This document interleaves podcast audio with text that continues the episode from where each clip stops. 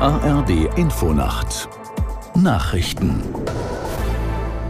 um 4.30 Uhr mit Wolfgang Berger. In Deutschland läuft seit dem Abend ein Warnstreik der Lokführergewerkschaft GDL.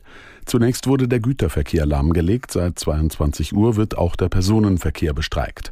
Aus der Nachrichtenredaktion Peter Behrendt. Betroffen ist der gesamte Nah-, Regional- und Fernverkehr der Bahnen. Auch die S-Bahnen in einigen Städten fahren nicht planmäßig, beispielsweise in München, Hannover oder Hamburg. Der Streik dauert 24 Stunden, es kann aber auch anschließend noch zu Ausfällen kommen. Laut Notfahrplan der Bahn soll etwa ein Fünftel der Züge fahren. Ob das auch so ist, können Reisende auf der Internetseite des Unternehmens und in der Bahn-App überprüfen. Nach dem Warnstreik will die GDL bis zum 7. Januar nicht mehr streiken. SPD-Co-Chef Klingbeil hat die Ampelkoalition aufgefordert, sich im Streit über den Haushalt für das kommende Jahr schnell zu verständigen.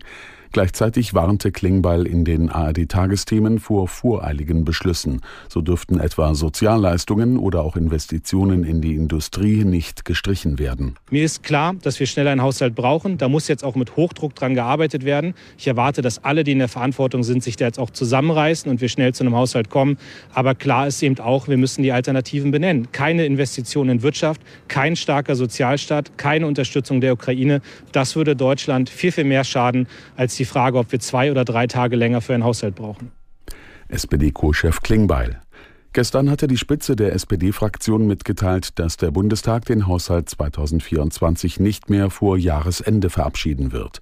In dem Etat fehlen infolge des Urteils des Bundesverfassungsgerichts rund 17 Milliarden Euro. Seit Wochen ringen SPD, Grüne und FDP um eine Lösung.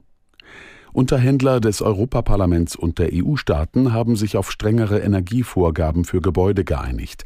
Konkret soll der Verbrauch von Wohngebäuden im Schnitt bis 2035 um 20 bis 22 Prozent gesenkt werden, hieß es von den Mitgliedstaaten. Dass private Hauseigentümer dazu gezwungen werden, ihre Immobilien mit viel Geld zu sanieren, ist in der Richtlinie demnach nicht vorgesehen. Die verfeindeten Nachbarländer Armenien und Aserbaidschan haben gefangene Soldaten ausgetauscht. Nach Angaben beider Seiten kommen 32 armenische und zwei aserbaidschanische Militärs frei. Der Schritt ist als vertrauensbildende Maßnahme gedacht. Beide Kaukasusländer haben vor kurzem einen Krieg um die Region Bergkarabach geführt.